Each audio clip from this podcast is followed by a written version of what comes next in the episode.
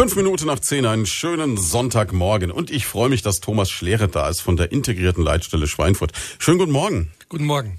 Wir haben ja ewig gebraucht, ne? wir haben ja irgendwann mal telefoniert. Das ist schon Monate her gefühlt oder Wochen ne? und gesagt, Sie kommen mal vorbei. Ja, das war im Zuge der Vorbereitungen für den Tag des Notrufs am genau. 11. Februar. Genau. Ja, nur da, da wurde es ja wirklich Zeit, dass es jetzt mal geklappt hat. Ne? Ja, wir wollten es im April noch über die Bühne kriegen. Ja, aber da, da sieht man mal wieder, wie viel eigentlich zu tun ist bei der integrierten Leitstelle in Schweinfurt. Und bei Ihnen. Ja, und bei mir natürlich auch. Das, das ist auch noch so ein Effekt. Ja. Aber wirklich schön, dass Sie da sind. Sie haben es ja, also sage ich mal, von der Leitstelle her gar nicht so weit. Ne? Drei Straßen im Endeffekt. Genau. Ne? Wobei man sagen muss, das ist ja das, was mich so verblüfft hat, als ich das erste Mal bei Ihnen sein durfte. Es ist so ein bisschen, sagen wir mal, unter dem Radar. Also Sie machen, haben jetzt kein großes Schild an der Tür und sagen, hurra, das sind wir. Ja, wir haben ja wenig Außenkontakte. Wir sind eine Stelle, die auch besondere Sicherheitsansprüche hat. Von der Verglasung her, von der Zugänglichkeit her. Man kommt bei uns rein letztlich nur nach Anmeldung und mit Sicherheitschip.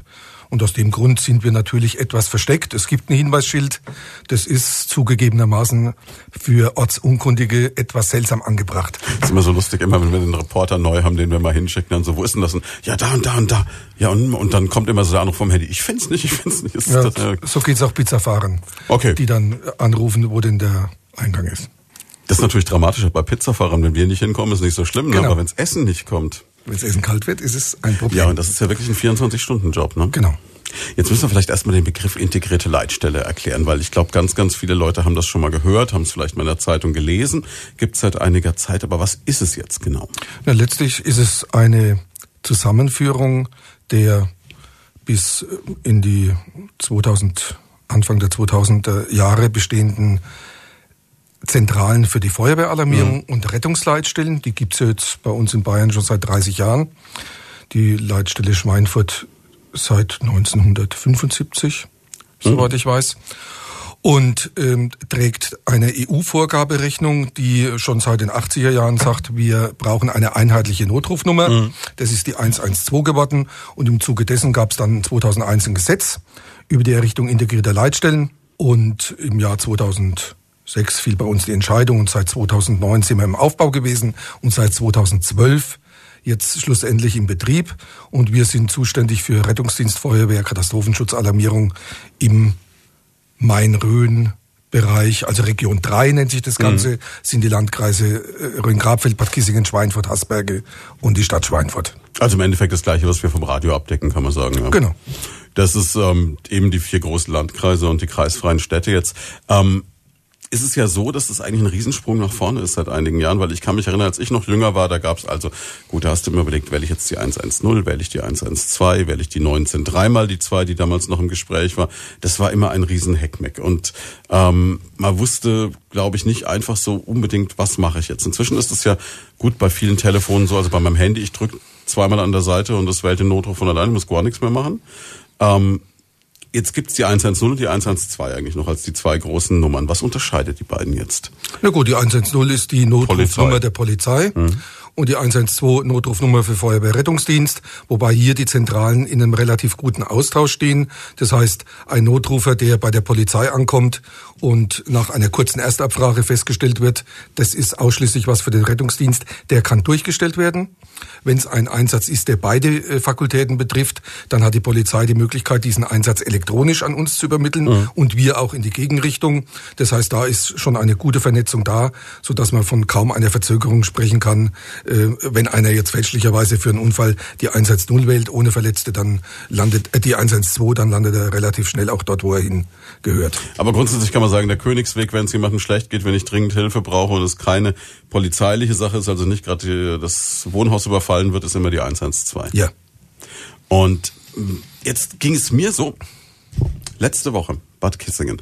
Letzte Woche durfte ich in Bad Kissingen eine Veranstaltung moderieren ähm, im Hause Faber. Grillwettbewerb. Ne? Okay. Und da denkst du ja eigentlich vorher, gut, was kann passieren? Im schlimmsten Fall kann sich jemand an der Bratwurst verschlucken.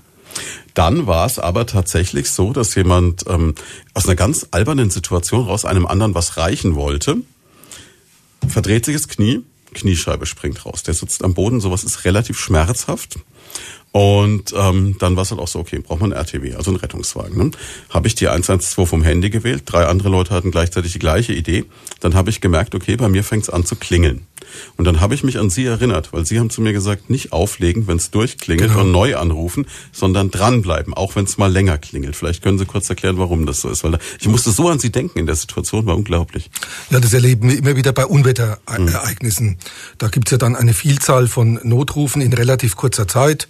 Keller unter Wasser, Baum auf Straße, Dachziegel vom Dach. Und da erhalte ich danach öfter mal die Rückmeldung von Bürgern, mhm. dass sie mehrfach versucht haben, die 112 zu erreichen und es ging niemand dran. Mhm. Oder auch die Feuerwehren vor Ort kriegen dann bei Eintreffen äh, von, vom Bürger teilweise in sehr baschen Worten gesagt, ähm, da kann man ja zehnmal anrufen bei euch und es geht keiner ran. Keiner, ja. Das System funktioniert so, dass ein 112-Notruf sich in eine Reihe bestehender Notrufe einreiht. Mhm. Und jedes Mal, wenn der Anrufer auflegt nach dem fünften Klingeln, stellt der sich wieder hinten an. Das heißt, man kann es im Prinzip stundenlang probieren wenn ausreichend äh, Telefonverkehr ist. Wird wir haben nie nur die Möglichkeit, 16 Notrufe gleichzeitig entgegenzunehmen. Mhm. So viele Arbeitsplätze haben wir. Und kommt letztlich nie zum Zuge und hat das Gefühl, da geht niemand dran. Das heißt, das ist wirklich eine wichtige Botschaft. Wer einmal die 112 gewählt hat, dranbleiben. Das kann mal eine Minute dauern, bis die nächste Leitung frei wird. Aber da ist sichergestellt, man kommt tatsächlich auch dran. Also das Dümmste, was man eigentlich machen kann, wortwörtlich, ist dann auflegen, es neu probieren, weil ja. damit verlängert man den Prozess. Genau. Jetzt sind 16 Arbeitsplätze für diese ganzen vier Landkreise. Das klingt jetzt im ersten Moment wenig, aber sie arbeiten eine Unzahl von Notrufen ab. Also ich kann mich, als wir das bei Ihnen besichtigen durften, an diese Zahl erinnern. Und das war unfassbar, was dann in einem Jahr geleistet wird. Ja, es sind an die 200.000 Anrufe. Das heißt pro Tag, wenn man das Pro Tag sind es um die 500 bis 600 äh, Notrufe. Und ähm, der Mitarbeiterstamm, wir haben natürlich nicht 16 Arbeitsplätze ständig besetzt. Der Mitarbeiterstamm ist äh, so verteilt, dass wir nachts drei Mitarbeiter im Haus mhm. haben und tagsüber bis zu sechs Mitarbeitern. Und alles andere an mehr wird von hauptamtlichen Kräften in einer Rufbereitschaft sichergestellt oder von einer sogenannten Unterstützungsgruppe. Das sind nebenamtliche Mitarbeiter, die dann bei größeren Schadenslagen meist frühzeitig und wir kündigen sich ja an, in die Leitstelle gerufen werden. Das heißt, es gibt ja mittlerweile so, so Apps auf dem Handy wie dieses Cut-Warn, kennen Sie vielleicht, wo man so hört, okay, jetzt äh, haben wir eine Unwetterwarnung, die wir dann auch im Radio durchgeben wenn sowas kommt, wenn Sie also mit Mods Hochwasser oder irgendwie Sturm rechnen, dann holen Sie automatisch Mitarbeiter nach in dem Moment. Dann. Na gut, wir kriegen ständig Wettermeldungen. Mhm. Sie haben es ja gesehen bei uns. Ja. Der Wetterbildschirm ist 24 Stunden sozusagen unter Beobachtung. Äh, wir sind jetzt auch gerade dabei, so ein Warnsystem in unserem Bereich einzuführen. Mhm. Das machen wir gemeinsam mit den Kreisverwaltungsbehörden, das heißt also den Landratsämtern und der Stadt Schweinfurt. Das heißt, da wird es dann im Laufe dieses Jahres auch die Möglichkeit geben, sich diese Warnungen sozusagen als Handynutzer zu buchen. Und ansonsten äh, sind Unwetter in der Regel, wir haben im Jahr bis zu 15 solcher Einsätze, so planbar, dass das Unwetter beginnt mhm. und die Leitstelle ist schon bereit. Das ist natürlich toll, ne? Ja, nichtsdestotrotz, Sie haben es vorhin schon angesprochen, diese 16 Plätze sind natürlich bei 200 Notrufen innerhalb einer Stunde ähm, relativ schnell überlastet. Und von daher gibt es Einrichtungen, die uns Entlastung bringen. Beispielsweise Bad Kissingen, weil Sie es vorhin erwähnt haben, da gibt es eine sogenannte Kreiseinsatzzentrale. Mhm. Die ist bei der Feuerwehr Kissingen äh, installiert. Das ist eine kleine Leitstelle in abgespeckter Form. Und wir haben mit dem Landratsamt Modalitäten vereinbart, ab welcher Schwelle diese Kreiseinsatzzentrale in Betrieb genommen wird. Und deren Aufgabe ist dann mit einem Fahrzeugpool, den wir ihnen zuweisen, nicht dringende Unwettereinsätze Natürlich ist jeder Keller ein dringender Einsatz für den. Für denjenigen, der betroffen ist, ja klar. Aber für uns in der Klassifizierung nicht dringende Unwettereinsätze selbstständig abzuarbeiten. Das heißt, wir haben dann wieder mehr Kapazitäten für die Entgegennahme von Notrufen. Das ist natürlich eine unglaubliche Logistik, die da dahinter steckt. Kann man das irgendwie trainieren, üben oder ist das so rein theoretisch am grünen Reißbrett mal festgelegt worden und man hofft, dass es im Ernstfall funktioniert? Na, irgendwann wurde es mal festgelegt. Was mhm. wir seit Jahren machen, ich denke, Sie haben es auch schon mitgekriegt, ist unser Telefontraining, das wir 2012 schon ins Leben gerufen haben mit abendlichen zwei Stunden. Mhm. Das ist immer ganz interessant. Da laden wir mit Mitarbeiter von Hilfsorganisationen ein, von Verwaltungen, die bei uns in der Leitstelle Notrufe einspielen. Und es hat sich mittlerweile so ausgeweitet, dass wir das Ganze an einem Samstag über acht Stunden hinweg machen, wow. um die Leitstelle tatsächlich mal unter Dauerbetrieb zu setzen. Da kommen tausend Einsätze in diesen acht Stunden rein und da sind wir natürlich drüber, unsere Handlungsabläufe zu verbessern. Also beispielsweise haben wir beim letzten Mal getestet, bringt es einen Vorteil, wenn wir eine Gruppe nur Notrufe annehmen lassen, eine andere Gruppe nur alarmieren und eine Person, einen sogenannten Sichter, zwischenschalten, der jeden Einsatz betrachtet unter dem Aspekt der Dringlichkeit und den dann entweder auf Halde legt oder einer Alarmierung zuführt.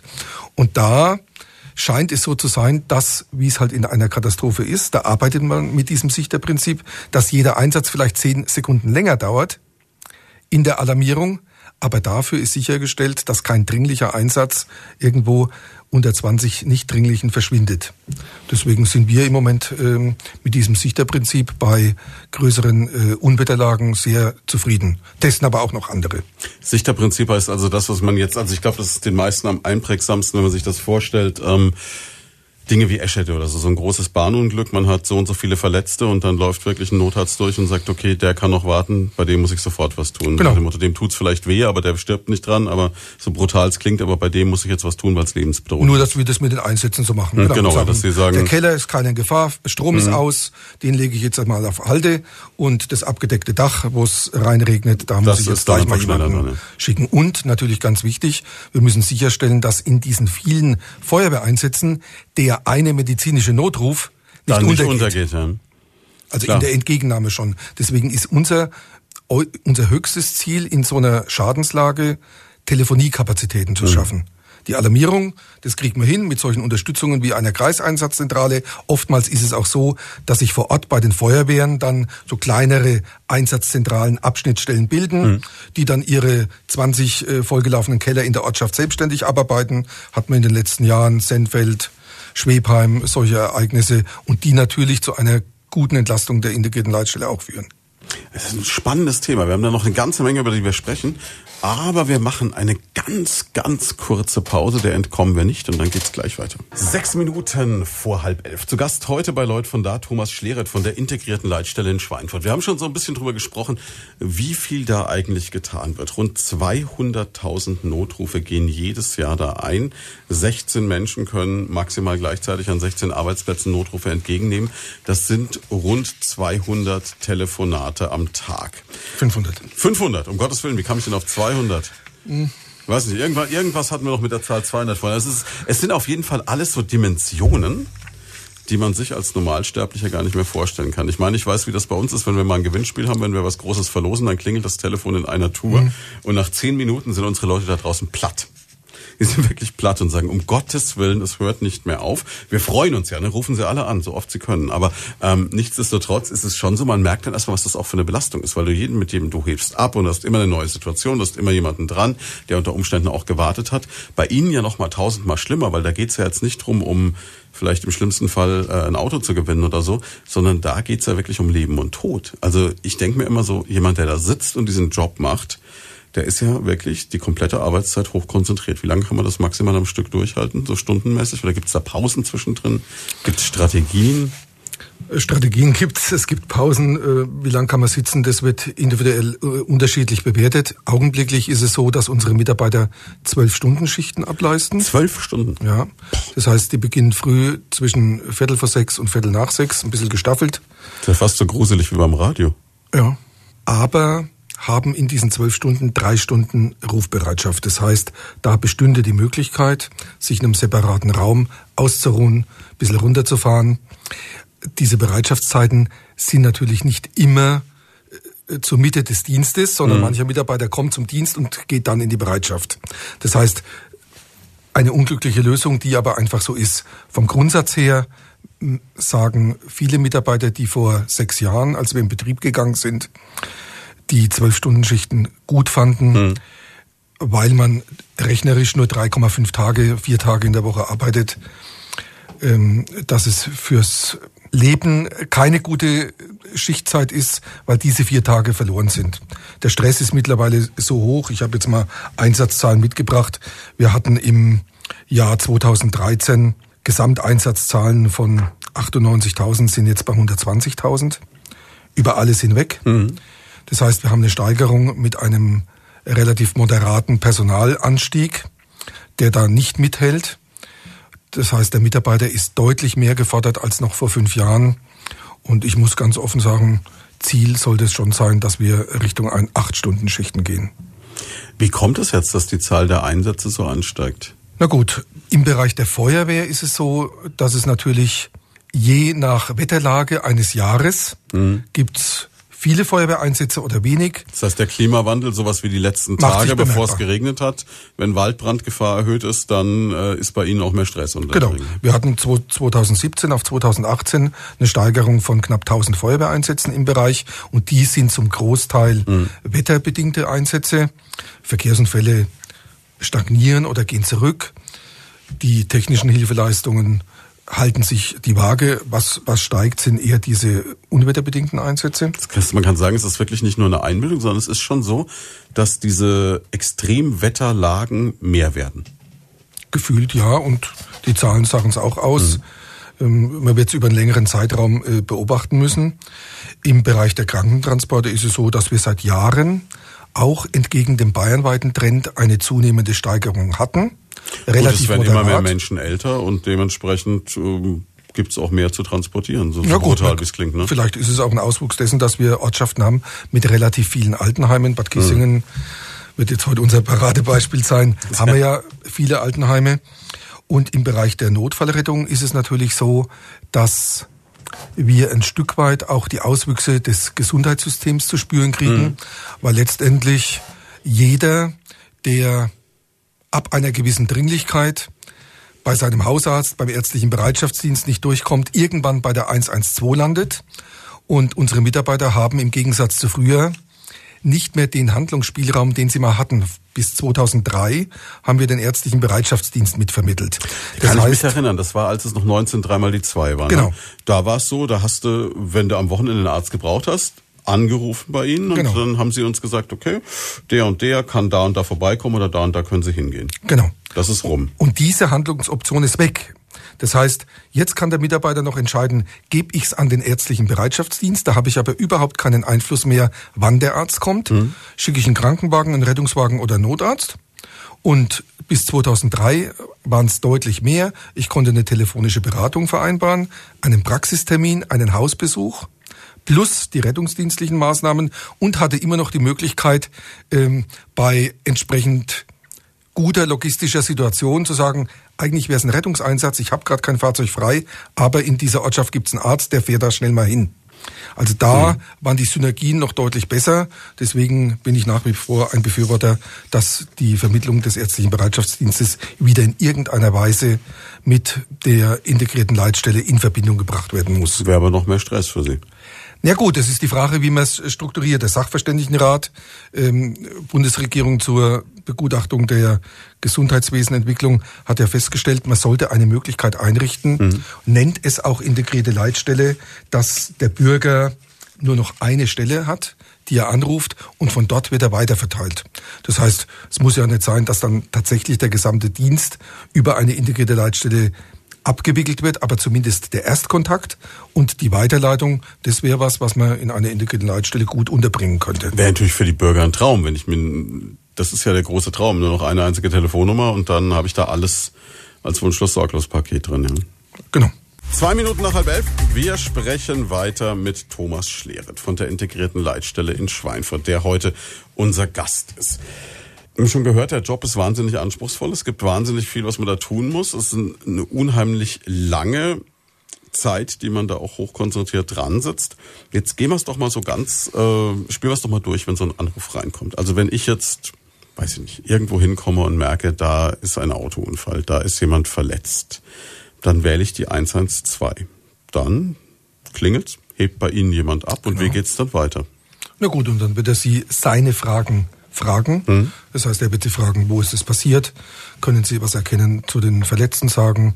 Gibt es irgendwelche Betriebsstoffe, die auflaufen? Also letztendlich all das, was er gemäß eines Fragenkatalogs auch abzufragen hat und auch als Entscheidungsgrundlage braucht, um nur den Rettungsdienst, nur die Feuerwehr oder beides zu schicken, mhm. auch Informationen an die Polizei weiterzugeben. Er wird vielleicht nach dem Kennzeichen fragen. Wir führen ja eine Kennzeichenabfrage durch, mhm. um den Feuerwehren Hinweise zu den Fahrzeugen zu geben, wie sie gut zugänglich äh, sind hinsichtlich Treibstofftanks hinsichtlich äh, irgendwelcher Besonderheiten in der Konstruktion. Das heißt, wenn jetzt, was ich nicht hoffe, dass mir jemals passiert, mein Auto crasht, dann haben Sie mein Kennzeichen, dann wissen Sie, okay, der Bub fährt ein BMW Kombi, das heißt, da muss ich aufpassen, da ist ein Airbag, da darf ich mit der Rettungsschere nicht hin, da gehe ich hin. Oder Achtung, der hat einen Wasserstofftank oder sonst irgendwas. Also all das ist abzufragen. Ja, dann ich habe hab noch so ein Kärtchen im Handschuhfach, wo steht, schnippeln Sie hier, das kann ja eigentlich dann entsorgen, diese Rettungskarte. Ist, oh. ist als altmodisch quasi schon fast. Ja, na gut, ich weiß nicht, ob da noch jemand reinschaut, aber mhm. der, der gute Weg ist natürlich, wenn der äh, Notrufmelder schon bei der Meldung das Kennzeichen äh, abgeben kann. Das passiert in vielen Fällen nicht, aber spätestens dann ist die Feuerwehr. Und dann loggen wir uns beim Kraftfahrzeugbundesamt ein und äh, kriegen dann über den Weg die Fahrzeugdaten und dann gibt's Firmen, die das eben anbieten. Und das kriegen die Feuerwehren dann vor Ort als Datei das zugeschickt. Ist, das ist ja wirklich großartig. Das wusste ich noch gar nicht. Ne? Mhm. Aber jetzt ist es ja so, wenn mir sowas passiert oder ich zu einer Unfallstelle komme, werde ich ja wahnsinnig aufgeregt sein. Ich glaube, für ganz, ganz viele ist es wahrscheinlich so, ich glaube, das passiert ihnen auch hin und wieder, dass einer anruft und sagt, Gottes Willen, da ist was passiert, völlig wirr irgendwas erzählt und dann auflegt und wieder zur Unfallstelle rennt. Größte Fehler, den man machen kann. Ne? Ja, oder nicht zur Unfallstelle rennt und weiterfährt. Mhm. Das ist natürlich auch ein Problem, dass äh, das Leisten von Erste Hilfe manchmal noch... Ähm, Gut, ich glaube, viele haben eine wahnsinnige Angst, was falsch zu machen. Ja. Und viele haben eine irrsinnige Angst, wenn ich jetzt da anrufe und es war doch nicht so schlimm und die schicken hier das große Besteck, dann muss ich es am Ende bezahlen. Vielleicht können wir mit den Vorurteilen auch mal aufräumen. Also ich denke, jeder sollte Hilfe leisten. Und man kann eigentlich, und das haben wir ja ganz schon oft hier schon im Radio gesagt, man kann es eigentlich in der Regel nicht schlimmer machen, sondern man kann immer nur helfen. Genau, also, also es würde auch, man kann einen Strick draus drehen, wenn man dabei jetzt um Gottes Willen doch was falsch machen sollte. Ja, das waren jetzt mehrere Fragen auf einmal. Zum einen ist. Feuerwehr, Lebensrettung kostenlos. Mhm. Im Rettungsdienst ist es so, dass nicht transportierte Patienten, bei denen auch keine Maßnahmen durchgeführt wurden, das heißt unverletzt, auch keine Kosten entstehen und selbst wenn übernimmt die Krankenkasse mhm. die Kosten. Wenn ein Notrufer bei uns anruft, dann erhält er von uns auch Erste-Hilfe-Tipps. Wir leiten verpflichtend Telefonreanimation an. Es gibt auch sonst kleine Tipps, die man geben kann, wie drücken Sie die Wunde ab, schauen Sie, halten Sie den Arm hoch. Ähm, und vom Grundsatz her ist es natürlich so, es reicht in vielen Fällen schon einfach als Mensch neben einem Verletzten da zu sein und versuchen, ihn zu beruhigen. Das ist in vielen Fällen schon ausreichend äh, Erste Hilfe. Jetzt haben Sie gerade gesagt, Telefonreanimation, wenn ich da kurz einhaken darf. Das heißt also wirklich, und ich habe das mal hier probiert fürs Radio, das ist schon was, wo man sagt, okay, das ist spannend und da musst du dranbleiben und ich habe es nur an der Gummipuppe versucht, aber sie würden dann sagen, Mensch, legen Sie Ihr Handy nebenhin, drücken Sie auf Lautsprecher zum Beispiel und dann bleibt wirklich der Mann am Telefon oder die Frau am Telefon ja. bei mir und sagt mir ganz genau, was ich tun muss und ist ständig dabei. Genau. Das ist zählt, toll, zählt vor, hm? gibt äh, überprüfende Hinweise und dann leitet er an, so lang, bis der Rettungsdienst äh, dort ist. Wir haben sie am 11.2.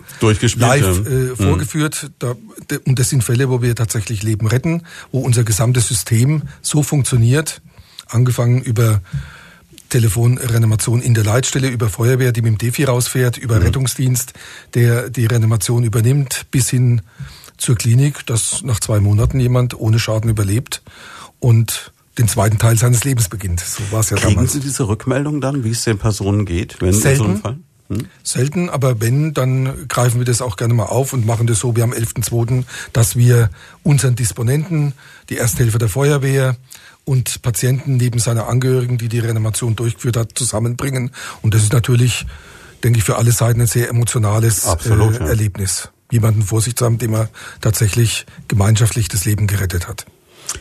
Das kann man sich, glaube ich, kaum vorstellen, welche Emotionen in dem Moment hochkommen. Ja. Das ist schon Wahnsinn.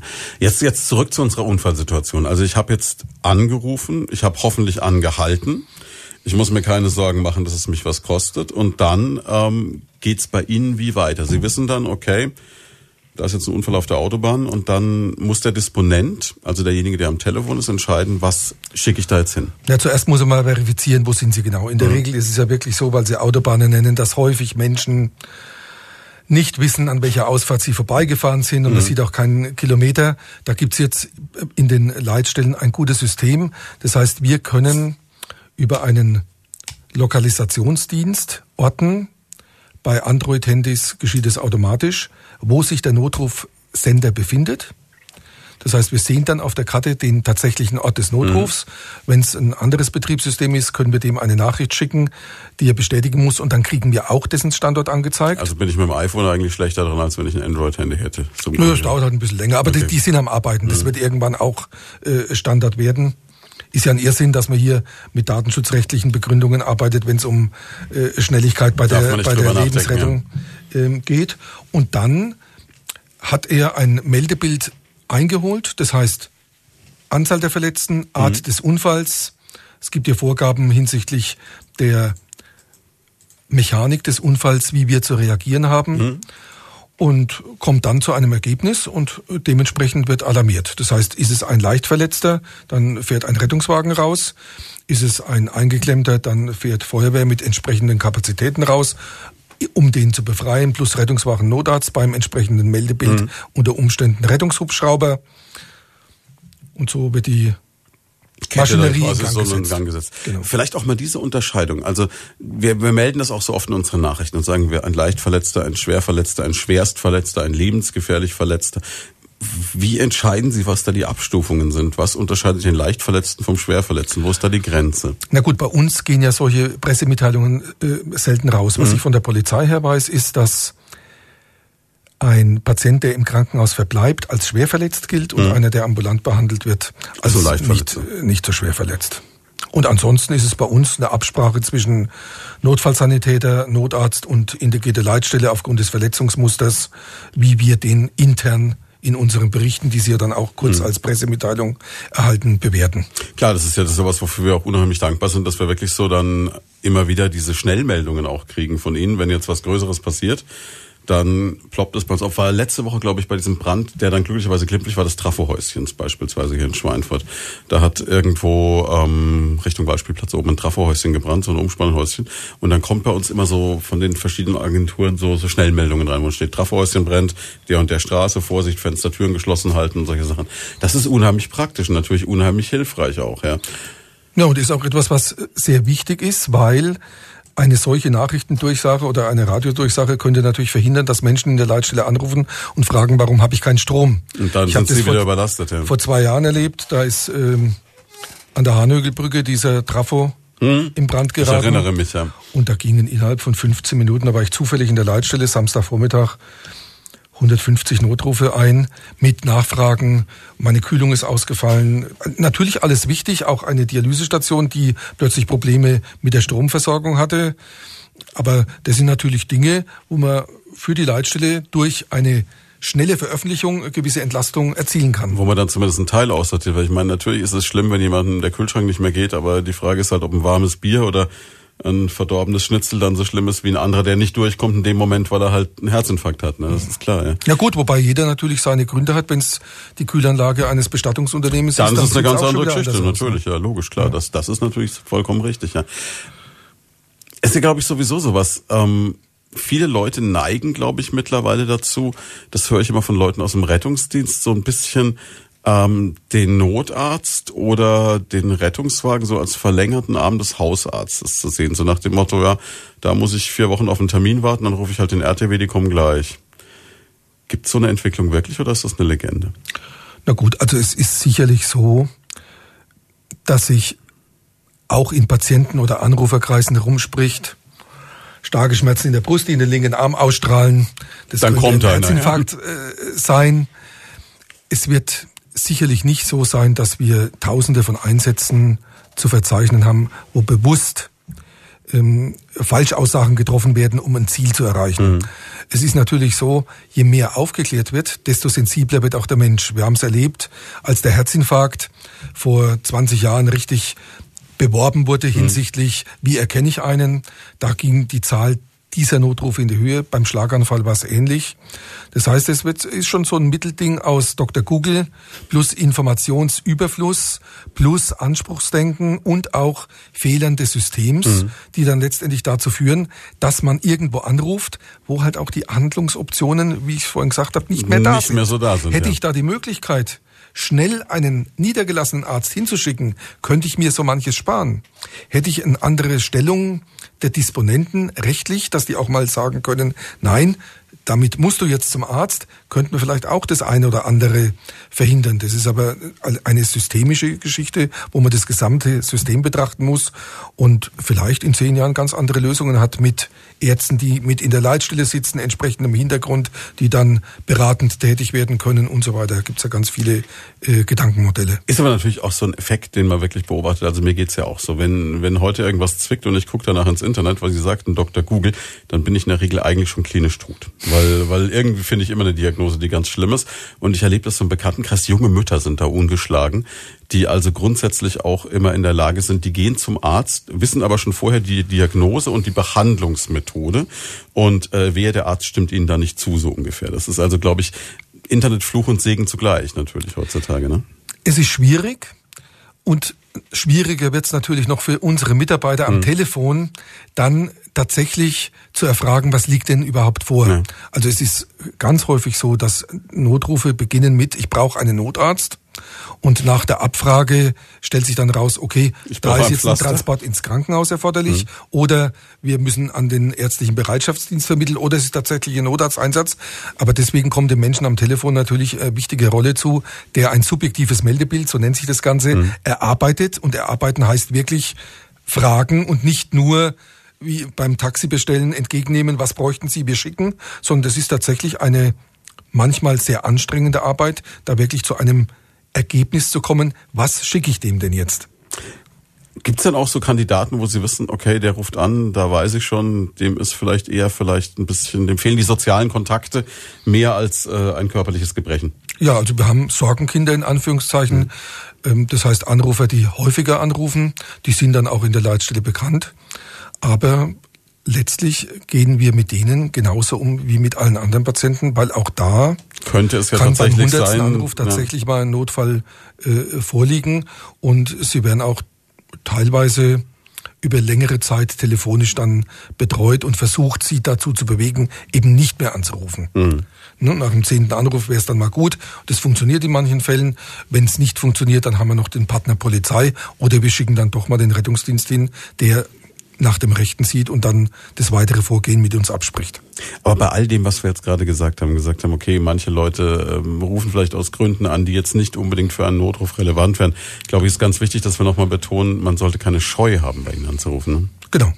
Also das sitzen Profis, mhm. die nehmen sich jeder Sache an. Das ist etwas, was, was ich sehr wichtig erachte, dass wir niemanden ablehnen mhm. mit einer mangelnden Zuständigkeit. Das hat was mit Verwaltungstum zu tun, sondern dass wir uns um jeden kümmern und notfalls dem halt sagen, okay, bei uns bist du an der falschen Stelle, ruf woanders an oder wir vermitteln dich an eine andere Stelle oder nee, da brauchen wir jetzt nicht einen Notarzt, aber wir schicken Sie mal zum Röntgen ins Krankenhaus. Können Sie fahren? Nein, dann schicken wir einen Krankenwagen. Mhm. Also das sind alles Dinge, dafür sitzen dort Profis und eben keine Maschinen, wo man durch Einser, Zweier sich äh, durch ein Menü drückt, um am Schluss zu einem Ergebnis zu kommen. Also wer das Gefühl hat, dass ihm etwas lebensbedrohliches zugestoßen ist oder er miterlebt hat, der soll anrufen und wird dann auch bekümmert. Jetzt haben Sie gerade gesagt, da sitzen Menschen, keine Maschinen.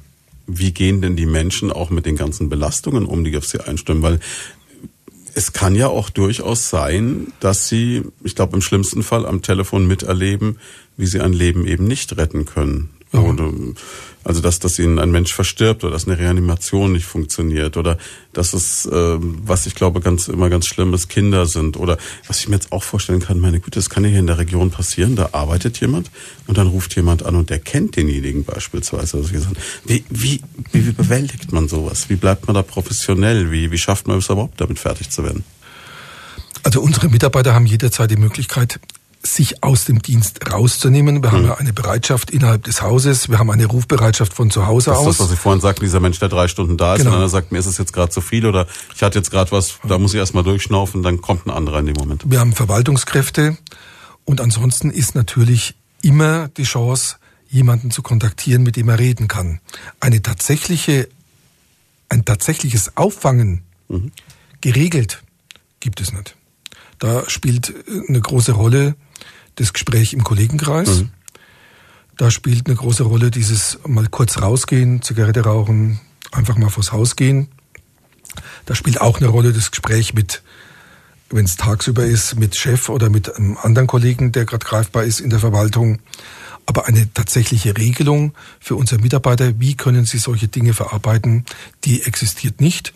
Wir haben die Chance, dass wir ähnlich wie Einsatzkräfte entsprechende Betreuungssysteme in Anspruch nehmen können. Aber da denke ich mal, schleppt so mancher vieles mit, was er aus dem Dienst mit nach Hause nimmt.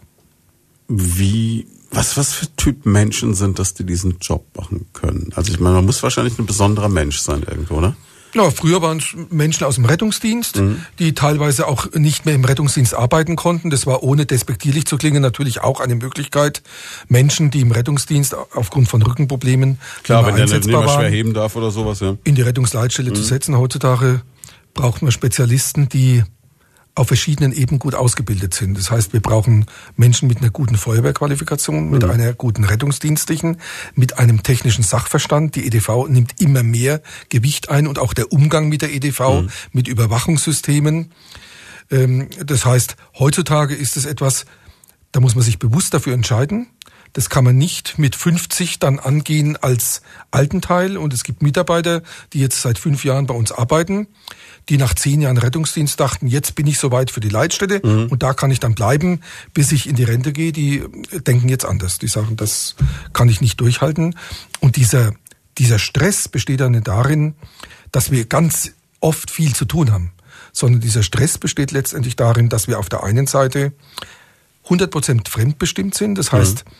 Es gibt immer einen Notrufer, Anrufer, Rettungsdienst, Feuerwehr, der von uns etwas will den wir abfragen müssen, für den wir eine Nachalarmierung machen müssen. Und wir haben auf der anderen Seite immer die, die Pflicht, Entscheidungen zu treffen. Mhm. Und in dem Spannungsfeld bewegt sich der Mitarbeiter. Und wenn man seine Belastung nicht selbst steuern kann, weil das können wir eben nicht. Wir können jetzt sagen, jetzt rufen wir mal eine Stunde nicht an. Ja, das ist auf Dauer etwas, was zermürbend sein kann. Und deswegen bin ich auch ein Freund von kürzeren Schichten. Absolut, ja, nachvollziehbar. Ähm, um auch wirklich dann nach acht Stunden eine Entlastung zu haben und mit dem Rest des Tages noch was anfangen zu können. Ja, vor allem man muss ja auch mal die Verantwortung sehen. Also ich meine, jede Entscheidung, die ich da treffen muss, wenn ein Notruf reinkommt, ist ja im härtesten Fall eine Überleben und Tod desjenigen am anderen Ende der Leitung. Hat eine Tragweite. Ja, das ist im Einzelfall so. Das ist natürlich in der Gesamtbetrachtung, wenn man so an die Arbeit rangehen würde, wird man, man uns zerfleischen. Äh, aber letztendlich ist es so. Jeder Notruf muss abgefragt, bewertet äh, werden und es, man muss zu einer Entscheidung gelangen und die kann natürlich nicht die sein, immer alles zu schicken, um auch ja keinen Fehler zu machen. Das ja, heißt, das die Mitarbeiter ja nicht, sind natürlich, ähm, der Rettungsdienst ist ein System, das auf Knappheit beruht. Ob das die rettungsdienstlichen, die mhm. notärztlichen Ressourcen sind. Das heißt, der Weg, ich beschicke immer alles ganz toll. Ähm, auch wenn es dann ganz viele Leerfahrten sind, der wird nicht gegangen, sondern es wird tatsächlich versucht, ähm, ein nachvollziehbares ein, eine nachvollziehbare Entscheidung zu treffen, die dann zu einer Alarmierung führt, die am Schluss noch geeignet sein soll. Ja klar, muss man sich das vorstellen. Sie haben ja keine 100 Rettungshubschrauber, Sie haben einen oder zwei maximal, denke ich. Ne? Nur bei uns haben wir vier. Vier, okay, nee, aber vier ist immer noch günstig zur Verfügung stehen. Mhm. Ja gut, dann sind es vier. Ne? Und im schlimmsten Fall, wenn dann der fünfte einen bräuchte und Sie haben einen viermal vorher den weggeschickt, sowas, was nicht so relevant war, dann ist doof. Ne? Ja, und das ist ja auch bei den, bei den Notärzten nicht anders. Wir mhm. haben bei uns im Bereich zwölf Notarztstandorte. Das heißt, es gibt letztendlich zwölf Notärzte. Und ja, auch mit denen muss man wirtschaftlich Aushalten umgehen. in ne? irgendeiner Form. Ne? Wir sprechen gleich weiter, machen eine kurze Pause. So, ja Mensch, Sie, Sie kriegen das vielleicht so mit, ne? da war jetzt gleich so ein kurzer Hänger drin. Das hängt aber damit zusammen, dass mein heutiger Studiogast Thomas Schleret von der integrierten Leitstelle in Schweinfurt so viele interessante Sachen zu erzählen hat, dass wir uns dann immer verquatschen, während Sie mal ab und an doch noch ein klein wenig Musik hören. Ähm, Thema, das wir noch gar nicht angesprochen haben, was aber noch gut dazu passt zu dem Ganzen. Wir haben gerade eben über diese ganzen Anrufe, wie viele Anrufe, wie verhält man sich, was kann passieren gesprochen und auch gesagt, wirklich rufen Sie an, wenn irgendwas ist, machen sich keine Sorgen, es wird sich um Sie gekümmert und lieber einmal zu viel als einmal zu wenig.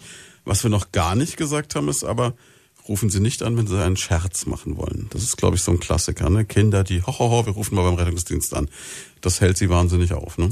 Ja, das passiert, wobei es in der Häufigkeit, wie es oftmals propagiert, propagiert wird, gar nicht, äh, ist. nicht ist. Was passiert, sind Hosentaschenanrufe. Das heißt, man sperrt sein Handy nicht und äh, das wählt automatisch den Notruf. Ist mir auch schon mal fast passiert. Hat das iPhone hat so eine Funktion, wenn man auf die Seitentaste genau. ein paar Mal drückt und dann so rumspielt, dann geht auf einmal der automatische Notruf los und dann muss man schnell auf Abbrechen drücken. Mhm, das hält ein bisschen auf, dann äh, die rufen in der Leitstelle an, dann nach dem dritten Mal ruft man manchmal zurück. Äh, es gibt immer wieder Notrufer, die bewusst falsche Notrufe absenden und dann okay. sich ergötzen, wenn Rettungsdienst oder Feuerwehr irgendwo auftauchen. Das wird hin und wieder auch mal von der Polizei aufgegriffen. Ähm, aber ist jetzt noch nicht in einem Bereich, dass es so hochdramatisch ist. Natürlich ist da jeder Einsatz ärgerlich, gerade wenn es in den Bereich geht, wo eine Feuerwehr mit alarmiert mhm. wird. Wir haben über 500 Feuerwehren im Bereich, die sind alle ehrenamtlich besetzt. Leute rennen aus ihrem Job los, rennen von der Familie weg und äh und werden dann irgendwo hingerufen, um äh, mal gesehen zu werden von einem, der halt wieder mal Blaulicht sehen hm. wollte. Interessanter Fun Fact am Rande übrigens, das erlebe ich immer, wenn ich bei der Polizei, beim Pressesprecher und so anrufe. Ähm, alle, die da über Blödsinn nachdenken, Nummer unterdrücken ist eine Illusion übrigens, glaube ich, mhm. sowohl beim Rettungsdienst als auch bei den integrierten genau. Leitstellen. Ne? Die Nummer Sie wird sehen, angezeigt. wer anruft, ja. Genau. Also auch wenn Sie sagen, bitte nicht anonym, das nützt nichts. Ich merke es immer, wenn ich, wenn ich hier, wer unsere Studiennummer ist unterdrückt für Gewinnspiele und so. Und wenn ich dann bei der Polizei in Würzburg anrufe, was bei uns relativ häufig passiert, weil wir öfter Hörer haben, die irgendwelche Unfälle melden und dann uns anrufen, aber nicht die Polizei anrufen. Das ist ein ganz, ganz seltsam. Ja, ja, das passiert. Jemand sagt, ja Mensch, da und da ist das passiert und du sagst dann, ja, ist die Polizei verständlich? Ah, die habe ich noch nicht angerufen, aber das nur bei euch angerufen. Wir freuen uns drüber, vielen Dank. Wir rufen dann natürlich sofort die 110 an. Und ähm, oder auch wenn es eine harmlosere Sache ist, dann Pressestelle oder so. Und man wird immer sofort mit Namen begrüßt, weil die immer wissen, wer da ist. Wenn ich bei der Einsatzzentrale anrufe, egal von welchem mhm. Telefon, immer so, ja, hi, ne? Und dann denkst du dir so, okay, also das ist wirklich ähm, ein Trugschluss, ne? Auch an ja. alle pubertierenden Jugendlichen, die jetzt gedacht haben, das wäre mal lustig. Ja, es gab da mal einen Fall, da hat ein Jugend, ein Jugendlicher mit dem Handy seines Vaters äh, an einem Samstagnacht über 100 Mal in relativ kurzer Zeit in der Leitstelle angerufen. Ach du meine Güte. Der kam nicht aus unserem Bereich, als mhm. wir das dann letztendlich rausgekriegt haben. Wollte ich den mal zu uns einbestellen, mhm. um ihm mal die mal Stelle die zu zeigen, wie er so, na, um einfach die, die Stelle, ja, was macht man mit, mit jemandem? Man, mhm. man sagt, das darfst du nicht tun. Ich glaube, dieser Effekt, den Leuten, die man da äh, an den Rand ihrer Kapazitäten gebracht hat. Nachts mhm. sitzen bei uns drei Mitarbeiter in der Leitstelle, gegenübertreten zu müssen ist vielleicht heilsamer als irgendwelche Schimpftiraden vom Papa, Polizei oder sonst jemanden. Aber da haben die Eltern dann leider nicht mitgespielt. Schade eigentlich, ne? Ja. Wäre eine sehr gute Idee gewesen. Ja. Aber wie es da ausschaut an dem Ort, an dem die Notrufe einlaufen, darüber reden wir gleich. Wir machen ganz kurz Nachrichten und dann machen wir mit Ihnen mal so einen, ja, zumindest mal akustischen, virtuellen Besuch in der integrierten Leitstelle. Zweite Stunde Leute von da für diesen Sonntagvormittag und nach wie vor zur Gast Thomas Schleret von der integrierten Leitstelle in Schweinfurt. Ein Ort, der super spannend ist. Anders kann man es nicht sagen. Also wir durften Sie vor einiger Zeit mal besuchen. Da war ich mit dem Kollegen Schöner bei Ihnen und ich weiß, wir hatten richtig große Augen gemacht. Wir waren vorher schon mal aufgeregt, weil wir gesagt haben, guckst einmal so hinter die Kulissen vom Rettungsdienst und dann ist das ja wirklich, wenn man bei Ihnen reinkommt. Also erstmal muss man reinkommen, ne? da hängt eine Kamera, genau. da ist so ein Drahtkäfig, dann geht so eine Treppe hoch und dann kommt nochmal eine Tür und dann ist man erstmal drin. Also das hat schon so ein bisschen was von Fornox oder so oder von Hochsicherheitstrakt. Ist ja in ja. gewisser Weise so. Ja, und dann denkt man sich, wow, ist das modern. Und wow, sind das viele Bildschirme. Das ist so der erste Moment für mich gewesen, wo ich gedacht habe, so unglaublich, ist ein bisschen wie Enterprise. Also ja. so, so, so die Optik, ne? Gut. Ähm, wir haben acht Arbeitsplätze mhm. mit jeweils sechs Bildschirmen. die, und jeder Arbeitsplatz ist gleich ausgestattet, mit verschiedenen Funktionen zwar belegt und haben dann noch diese, um auf die 16 Notrufabfragestellen zu kommen, die 16 Plätze im sogenannten Ausnahmeabfrageplatzraum, mhm. der aber deutlich abgespeckt ist. Da werden nur Notrufe entgegengenommen. Ansonsten nimmt natürlich der Bereich Klimatisierung mhm. und EDV einen großen Raum ein, das heißt die Technik. Der Computerraum, das war, das war ja, fast ein Computersaal, ne? da steht ein großer Rechner neben dem anderen und da drin läuft eine riesen Klimaanlage, ja. Das ist mhm. mir auch aufgefallen. Ne? Und äh, was natürlich noch mit dazu kommt, wir brauchen einen Lagerraum, diverse Büros für Systemverwaltung, Leitstellenleitung, Aufenthaltsraum, der ist ein bisschen abgesetzt vom Gebäude an der anderen Seite, um eben auch etwas Ruhe zu haben. Das sind 600 Quadratmeter, aber auch schon kurz vor der ersten Teilerneuerung. Die steht hm. jetzt an. Dann haben Sie natürlich äh, so ein System, Sie haben ja alles, das haben Sie mir gezeigt, quasi doppelt da. Wenn was ja. ausfällt, ist es nochmal da. Das heißt, dieses ganze Computersystem ist quasi doppelt da.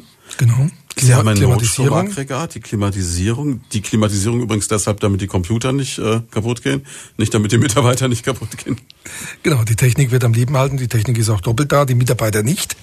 Mhm. Ähm, für, die, für die Notstromabsicherung sind wir noch ein Stück weiter abgesichert. Neben dem Notstromaggregat haben wir noch einen Vertrag mit dem THW dass die innerhalb von 14 Stunden uns irgendwo aus Deutschland ein Notstromaggregat liefern und Strom einspeisen, um eben die Betriebssicherheit der Leitstelle auch bei ähm, Aggregatedefekt oder bei ausbleibenden Treibstofflieferungen ähm, sicherzustellen. Das klingt jetzt erstmal nach äh, Krisenszenario und verrückt, aber ich habe vor einiger Zeit ein Buch gelesen und auch da musste ich an Sie denken. Es ist unglaublich, wie viel ich an Sie denke. Schauen Blackout. Blackout, ja. genau, ja. Genau. Elsbach. Ne? Ich glaube, ja. das, das hat wahrscheinlich jeder, der sich mal mit der Thematik beschäftigt, gelesen. Und das ist ja wirklich, also wenn Sie das nicht kennen, das ist jetzt mal ein Buchtipp, ich glaube von uns beiden, kann ja. man, ist super. Ähm, geht von der Theorie aus, was passiert, wenn der Strom auf einmal weg ist. Und äh, da wäre man verblüfft, wie schnell dann wirklich ganz viel passiert. Ja, ja wir denken da im ersten Moment an Klimatisierung, mhm. wir denken da an, oh, Fernseher, Radio geht nicht mehr, aber es ist ja viel mehr. Das hat ja Auswirkungen bis hin zur Abwasserbeseitigung, ähm, also äh, im Prinzip bricht alles zusammen. Klar, Tankstelle geht nicht mehr, weil der Sprit wird genau. nicht mehr gepumpt, Ampeln etc. gehen nicht mehr. Der Funkverkehr bricht zusammen. Ja. Da sind die Landkreise gerade auch dabei, Konzepte mit uns gemeinsam zu erarbeiten. Wie können wir sicherstellen, dass bei Stromausfällen ähm, eine Grundkommunikation mhm. aufrechterhalten werden kann? Wie kann der Bürger einen Notruf melden? Geht er zum Feuerwehrgerätehaus, muss er sich bei irgendeiner Notrufstelle melden. Die Leitstelle wird mit Strom versorgt sein. Nur wird es halt irgendwann so sein, dass wir zunehmend weniger Partner haben, mit denen wir noch sprechen können. Klar, das ist auch so ein Punkt. Der Notruf muss bei Ihnen ankommen. Ja. Also deswegen diese ganzen Systeme, die halt dann einfach ähm, noch einspringen können, wenn irgendwas ist. Das ist natürlich, das war sehr, sehr beeindruckend. Kann mich erinnern, also diese Computertürme, da habe ich gedacht, ich dachte immer, Radio hat viel Technik, aber da war ich so, okay, das ist schon ein Wort. Ne? Die Rechenleistung, wenn man sich vorstellen kann, ich weiß gar nicht, ob man das beziffern kann, das ist schon irre. Ne? Also sah, sah hochkompliziert aus. Ja, und dann, ähm, jetzt gucke ich bei mir gerade, ich habe vier Bildschirme, von denen aber im Grunde genommen, sage ich mal, nur zwei wirklich eine Rolle spielen. Jetzt haben Sie gesagt, ein Mitarbeiter von Ihnen hat sechs. Genau. Jetzt bin ich ja schon gut. Sie haben gesagt, in meinem Alter mit roundabout knapp 50 ist es noch nicht mehr der Job unbedingt, den man machen sollte. Aber gut. Ähm, nichtsdestotrotz, ähm, wie schafft man das? Wie behält man das im Auge? Nee, also mit 50 kann man den Job schon machen. Es ist eher schwer, mit 50 den zu starten. Anzusteigen, ja. Noch dazu mit einer vielleicht äh, nicht mehr funktionsfähigen linken Schulter. Also wie man das machen kann, das ist tatsächlich immer wieder bewundernswert. Der Mitarbeiter hat einen Bildschirm, das ist sozusagen sein Kommunikationsmedium, mhm. wie er Rechner aufhört. Zentral in der Mitte, ja. Notruf ähm, entgegengenommen, da werden ähm, Telefonnummern abgerufen, da werden Funkkreise belegt. Und dann hat er einen Bildschirm, den er sozusagen nutzt als Eingabe- und Alarmierungsmaske muss aber zwei andere mit beachten. Zum einen einen Landkartenbildschirm und zum zweiten einen Bildschirm, auf dem er die aktuell laufenden Einsätze und die anstehenden Einsätze mhm. übermittelt kriegt hat. Einen vierten Bildschirm, den braucht er auch, um zu sehen, welche Kapazitäten habe ich zur Verfügung. Und der letzte, also der sechste Bildschirm, das ist einer, den nutzt er nur für Sonderaufgaben, das heißt E-Mail-Verkehr, Internetrecherche und so weiter. Tatsächlich ist es so, Die Uni München hat die Leitstelle Augsburg mal in Augenschein genommen, um zu bewerten, wie belastet ist denn ein Disponent und festgestellt unter anderem, also es ist sehr komplexes oder sehr, sehr ähm, ausgiebige Betrachtung gewesen, dass der Disponent mehr als dem Doppelten an Eindrücken ausgesetzt ist, als er eigentlich, blödes Wort, aber als er eigentlich verarbeiten kann. Das heißt, das heißt, auf den stürmt ständig eine Flut von Informationen ein und er muss dann versuchen, das irgendwie zu selektieren. Ja, was behalte ich, was äh, wische ich zur Seite, was mhm. dokumentiere ich? Und das ist natürlich auch ein hoher Belastungsgrad, vor allem hinsichtlich der Langzeitfolgen. Was passiert durch diese Dauerüberlastung oder Dauerbelastung? Ist das jetzt eigentlich ein Job, den Frauen oder den Männer besser machen können? Weil man sagt immer, Frauen, das behauptet man immer, seien multitaskingfähig. Das kriege ich immer zu hören. Männer sind es auch. Ähm, also bei uns merkt man keinen Unterschied, okay. äh, ob jetzt ein Mann am Funk sitzt oder eine Frau am Funk oder am Telefon. Vielleicht wird es von draußen, von Anrufern oder von unseren Partnern wiedergespiegelt, die vielleicht lieber gern mit einem Mann funken oder mit einer Frau. Aber die Belastbarkeit ist zumindest in einer Leitstelle für mich geschlechterunabhängig. Es ist eher so, so eine Typfrage dann, ne? Und ja. ich meine, man muss natürlich auch erstmal ja. die Leute finden, die dann äh, der Typ dafür sind. Wir, wir haben gerade eine Hörerfrage reinbekommen und die möchte ich jetzt auch ganz gerne reinnehmen. Ähm, geht auch um Notruf, logischerweise. Und zwar hat uns der Frank geschrieben und ich habe keine Ahnung, ob Sie das beantworten können, weil das ist eine Spezialistenfrage. Er sagt, hallo, ich nutze ein Handy mit einer Wander-App also offensichtlich ein Wanderer, der da eine spezielle App auf dem Handy hat. Und er fragt, gibt es auch die Möglichkeit, einen Notruf beziehungsweise seinen Standort, Koordinaten per Mail oder per WhatsApp abzusetzen? Ich kann mir vorstellen, das ist jetzt vielleicht, wenn man irgendwo in den Tiefen der Rhön ist und egal wie viel Dorothee Bär schon im Bereich Digitalisierung getan hat, wir haben, und ich betone es immer wieder gerne, immer noch kein flächendeckendes Handynetz. Vielleicht ist diese App dann so, dass die sagt, okay, ich schicke auf jeden Fall mal zumindest mal den Standort raus. Geht sowas? Das ist natürlich für den Nicht-Techniker genau die richtige Frage. Es ich habe auch keine Ahnung. Es wird daran gearbeitet. Hm, okay. Also es wird daran gearbeitet, Notruf-Apps zu installieren. Es gibt in anderen Bundesländern schon Notruf-Apps. Ähm, Im Moment nutzt es nichts, aber über die Standortabfrage haben wir ja die Möglichkeit, den Anrufer zu lokalisieren, wenn er ein Netz hat. Und ich denke, um eine WhatsApp-Nachricht zu schicken, mhm. benötigt man ja auch ein Netz. Von daher hätten wir zumindest die Möglichkeit, über unsere Lokalisationssysteme äh, einen Anrufer bis auf fünf Meter genau zu lokalisieren. Das ist ja ein Wort. Fünf Meter genau ist also echt super. Also, das heißt, das ist aber jetzt im Moment noch nicht so, dass man sagen würde, ich kann auch eine SMS schicken, man sollte schon noch eigentlich anrufen. Ne? Anrufen und dann über uns feststellen lassen, das passiert. Ich habe vorhin noch mal mit dem Schichtführer gesprochen, etwa zweimal die Woche, mhm. dass wir aktiv ähm, jemanden orten, um eine Einsatzstelle zu verifizieren. Das heißt, das System funktioniert und funktioniert auch außerhalb äh, von Ortschaften. Sind Sie jetzt eigentlich auch dafür verantwortlich, dass dann der Rettungsdienst eben genau weiß, ähm, wo muss ich hin? Ja. Also das Wir heißt, Sie sind diejenigen, die dann auch den, den Ort quasi nochmal genau festlegen müssen. Genau. Können Sie dann auch schon jetzt äh, so noch so ein Zukunftsgang, ich glaube es geht, ich glaube ich erinnere mich dran, äh, quasi dem Rettungsdienst dann direkt die Adresse auch aufs Navi genau. oder so spielen, ne? Ja. Das ist natürlich auch schon toll, ne? Also es ist unglaublich, was da inzwischen passiert ist, weil ähm, früher war das ja auch noch anders. Ne? Da haben wir das quasi nur wie bei Walter Röhrl im Rallye-Auto, der Beifahrer links, genau. rechts, oben, unten gesagt. Ne? Genau, der hat die Karte in die Hand genommen mhm. und hat gelotst. Wobei man natürlich bei all dem technischen Fortschritt schon sich vor Augen halten muss, wir müssen alle auch noch in der Lage bleiben, ohne Navi diese Systeme zu, funktionieren. Und deshalb ähm, üben wir in der Leitstelle immer wieder Arbeiten mit Rückfallebene, das heißt Arbeiten mit Papier abseits vom Rechner. Und ähnliches wäre natürlich auch etwas, was der Rettungsdienst äh, machen sollte, weil ähm, ein Navigationssystem nicht immer auch in unserem Sinne hundertprozentig korrekt funktioniert. Es gibt Einsatzstellen, da fahren wir regelmäßig, es sind nur 20 Meter, aber mhm. um die Ecke an, weil das System eben keine andere Einsatzstelle verifizieren kann. Ah ja, okay. Das ist natürlich auch ein Punkt. Gut, ah. wobei solche Dinge können wir dann im Einsatzleitsystem hinterlegen. Und, und unter einer beim, Hausnummer beim nächsten Mal weiß kriegt man dann, dann mündlich nochmal mitgeteilt, Achtung, äh, nicht in die Hauptstraße, sondern in die XY-Straße um die Ecke fahren. Ja, und in der perfekten Welt steht ja auch dann hoffentlich schon irgendeiner vorm Haus und winkt oder so und macht auf sich aufmerksam. Das wäre schön.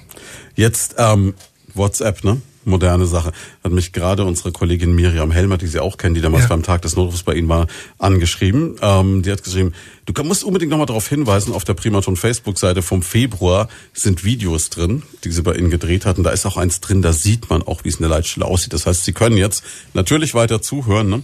aber parallel dazu Multitasking auch mal gerne ähm, gucken und sich mal das Video anschauen. Dann sehen Sie, wie dieser Hightech-Standort wirklich aussieht. Wir reden da auch gleich weiter drüber. Wir geben Ihnen mal kurz die Möglichkeit, auf Facebook zu gehen und machen eine ganz kurze Unterbrechung. Ja, und ähm, Jetzt äh, es ist ja manchmal verrückt, was so passiert. Jetzt haben wir gerade einen Anruf eben von der integrierten Leitstelle bekommen und die haben gesagt, Mensch, bei uns rufen jetzt schon Leute an, die neugierig sind, die äh, Fragen haben, teilweise zu konkreten Ereignissen, teilweise überhaupt so. Und jetzt so denken, heute ist so der Tag der offenen Tür und der Informationstag. Ganz so ist es nicht. Deswegen unsere große Bitte, wenn Sie was ich ja verstehe, ein Rieseninteresse an dem Thema haben. Wenn es äh, eine einzelne Sache gibt, wo Sie sagen, bei mir war das damals so oder da war irgendwas und ich will da was drüber wissen. Kein Problem. Das Team von der integrierten Leitstelle hilft Ihnen gerne weiter, aber bitte nicht anrufen, weil die haben wirklich andere Sachen gerade zu tun, weil die sind für Notrufe da. Aber Sie können immer eine E-Mail schicken an leitung at leitung.schweinfurt hm? at ils.brk.de. Okay, das war ein bisschen kompliziert, ist aber kein Problem. Wir werden diese ähm, Adresse auch nochmal, wenn wir morgen den Podcast, also den Mitschnitt dieser Sendung veröffentlichen, auch nochmal ins Internet stellen. Dann haben Sie da eine Anlaufadresse, dann können Sie da eine Mail hinschicken, genau erklären, worum es geht. Und dann wird sich auch um Sie gekümmert. Ne? Verona Feldbusch würde sagen, da werden Sie geholfen. Also das ist kein Problem. Aber bitte, bitte, bitte, dann rufen Sie lieber noch bei uns an, ne? die 0800 35 35 100 bevor Sie bei der integrierten Leitstelle anrufen, wenn Sie irgendwie Fragen zum Thema haben. Aber wir werden die meisten spannenden Fragen auch jetzt weiterhin klären. Wir haben jetzt schon gerade gehört. Also was, was mir auch aufgefallen ist, dass ich damals bei Ihnen war. Also Mitarbeiter hat sechs Bildschirme, die, man die er betrachtet. Ne? Sie sind dafür verantwortlich, dass die Leute an den richtigen Ort kommen. Sie ermitteln die Ortsinformationen gleich weiter, dann direkt in den Rettungsdienstwagen rein. Was mich damals so verblüfft hat, war diese Ruhe bei Ihnen. Also, dass es halt wirklich so war, dass da natürlich sind die Telefone heiß gelaufen, aber in dem Raum selber war eine ganz eigene Atmosphäre. Es war damals auch so, ich weiß, wir sind extra in einen Nebenraum gegangen mit einer Glastür, dass wir also genau. nicht gestört haben, auch als ja. Reporter, wenn wir da stehen beim Sprechen. Das war so, man, man konnte diese Konzentration fast mit Händen greifen und es war auch gleichzeitig unheimlich ruhig. Der Raum ist auch so eher so ein bisschen, sage ich mal, nicht, nicht super hell erleuchtet. Das war auch im Sommer, da war die Rollos ein bisschen unten. Also ist eine ganz eigene Atmosphäre, oder? Das kommt einem externen so vor. Intern ist es normal dann irgendwann, arbeiten ja. wir sehr stark dran, den Lärmpegel weiter zu reduzieren. Also, also kam es total in der Pipeline. Ja, ist schön, wenn Sie das so mhm. empfinden, aber wenn man natürlich drin steckt, mhm. neun bis zwölf ja. Stunden in der Situation, empfindet man es anders, gerade auch wenn man gerade unter Druck ist und vielleicht ein Mitarbeiter da hat, der gerade ein lautes Telefonat führt.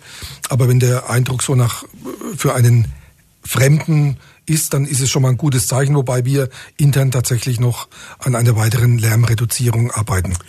Wenn jetzt ein Mitarbeiter dann, also die sitzen ja alle, das ist ein bisschen so, wie kann man sich das vorstellen, ja, bisschen fast so wie in der Schulklasse an Tischen, also so, so sind so, so rein und sie gucken alle in eine Richtung eigentlich ja. auch, ja.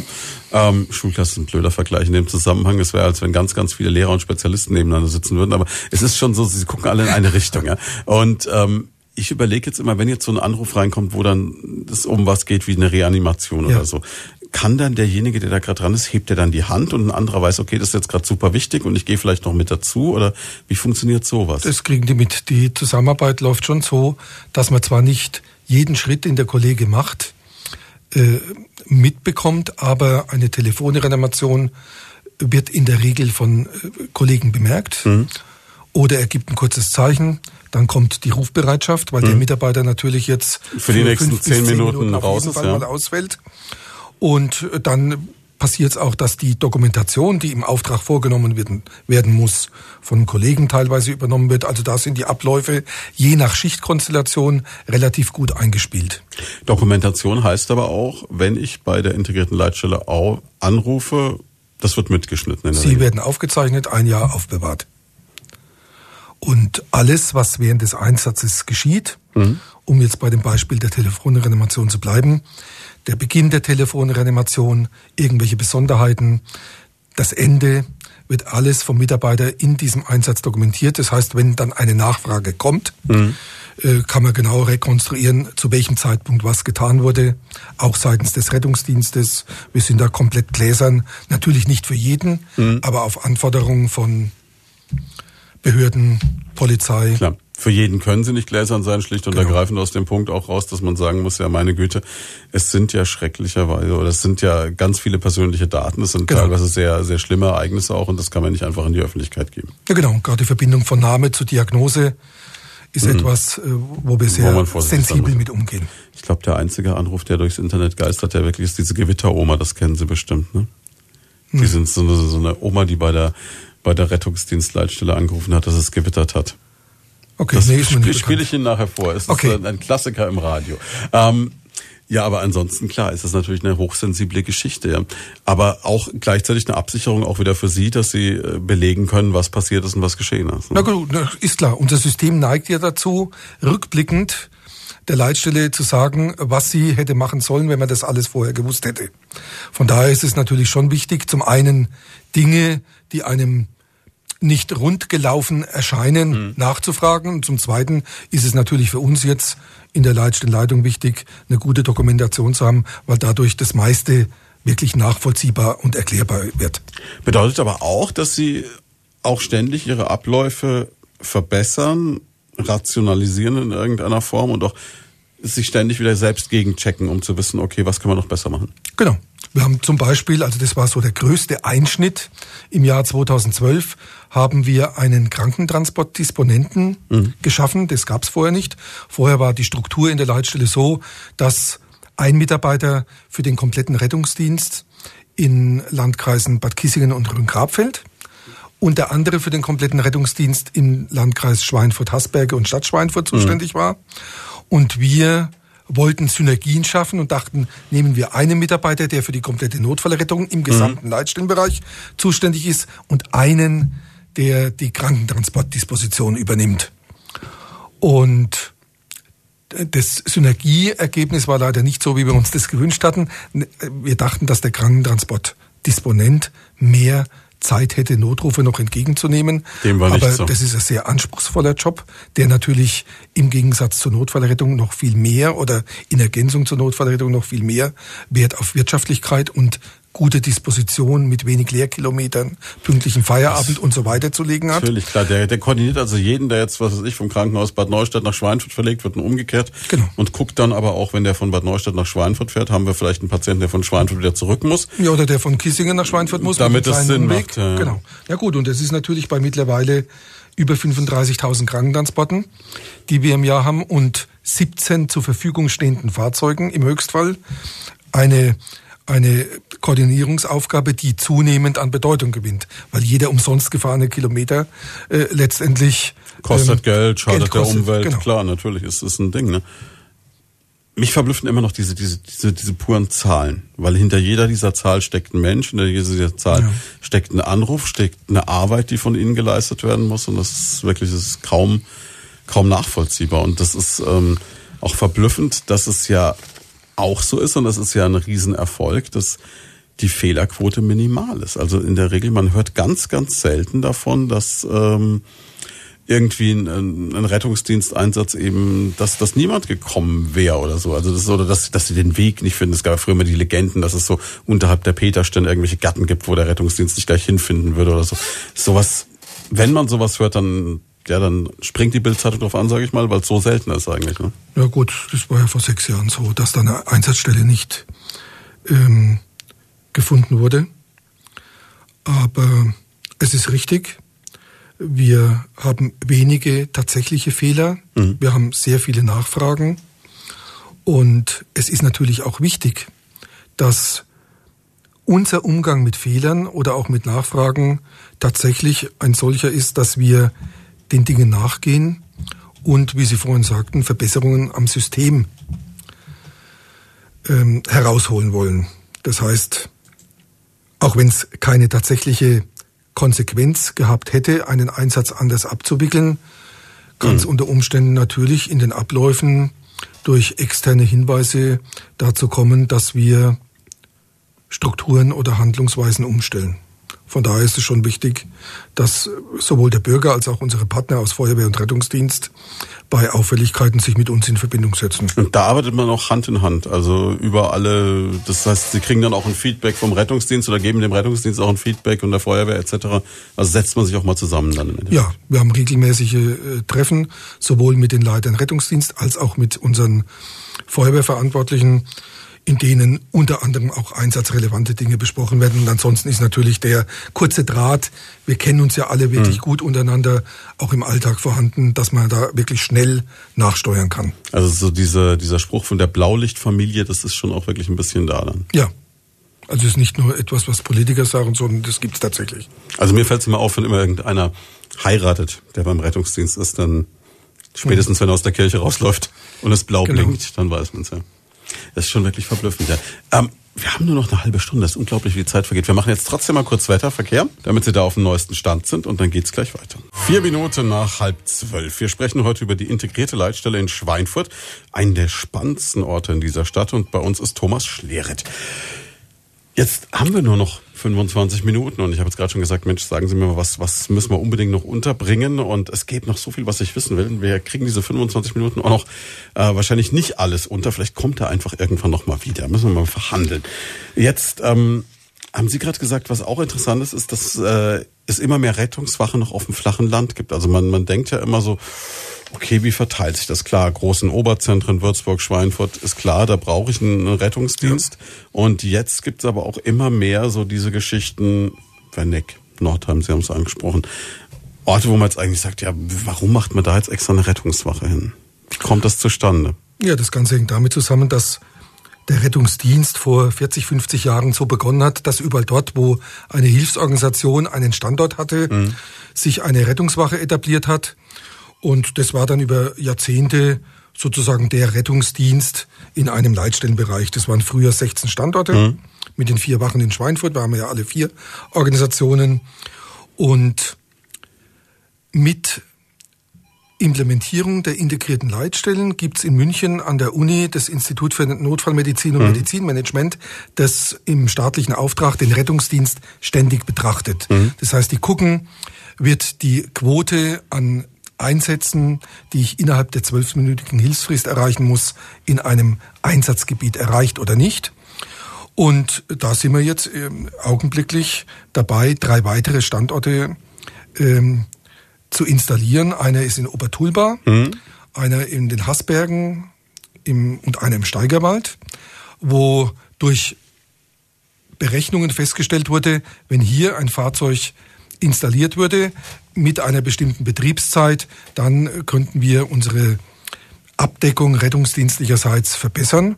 Und das Ganze wird dann sozusagen vorgestellt, von den Krankenkassen genehmigt und dann vom Zweckverband in eine Ausschreibung gebracht, so dass wir mittlerweile von den 16 Standorten, die wir mhm. Anfang der 90er Jahre hatten, zum Ende dieses Jahres 25 Rettungsdienststandorte haben. Und das trägt natürlich zu einer besseren Versorgung dabei, äh, in der Region bei, ist aber gleichzeitig auch so ein bisschen ein Zeichen dafür, dass die, sich die Zahl der Krankenhäuser reduziert. Das heißt, früher war es tatsächlich so, wo es eine Rettungswache gab, war auch ein Krankenhaus. Viele das Transporte vorbei, gingen ja. ins örtliche Krankenhaus. Mittlerweile sind wir von 20 relevanten Kliniken auf 13 mhm. zurückgegangen. In Rhön-Grabfeld gibt es noch eine Klinik, die jetzt für uns äh, als relevante Transportklinik zählt.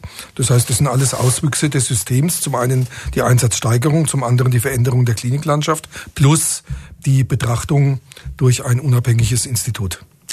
Zwölf Minuten haben Sie gerade gesagt. Ja. Ist die Zeit, die es maximal dauern darf. Jetzt ist, ich darf jetzt gleich ähm, in na, anderthalb Stunden eine Podiumsdiskussion in Bad Kissingen moderieren bei den Gesundheitstagen und da geht es mit der Zukunft der Herzmedizin. Ich habe mich da im Vorfeld ein bisschen mit beschäftigt. Da heißt ja, es ist wirklich, der Zeitfaktor ist entscheidend. Ja. Gerade jetzt bei einem Schlaganfall, bei einem Herzinfarkt. Das sind also diese klassischen Erkrankungen, wo du sagst, jetzt muss es schnell gehen. Atemstillstand noch schlimmer, da sind zwölf Minuten schon, da ist alles rum. Ne? Da brauche ich halt den Ersthelfer genau. vor Ort dann.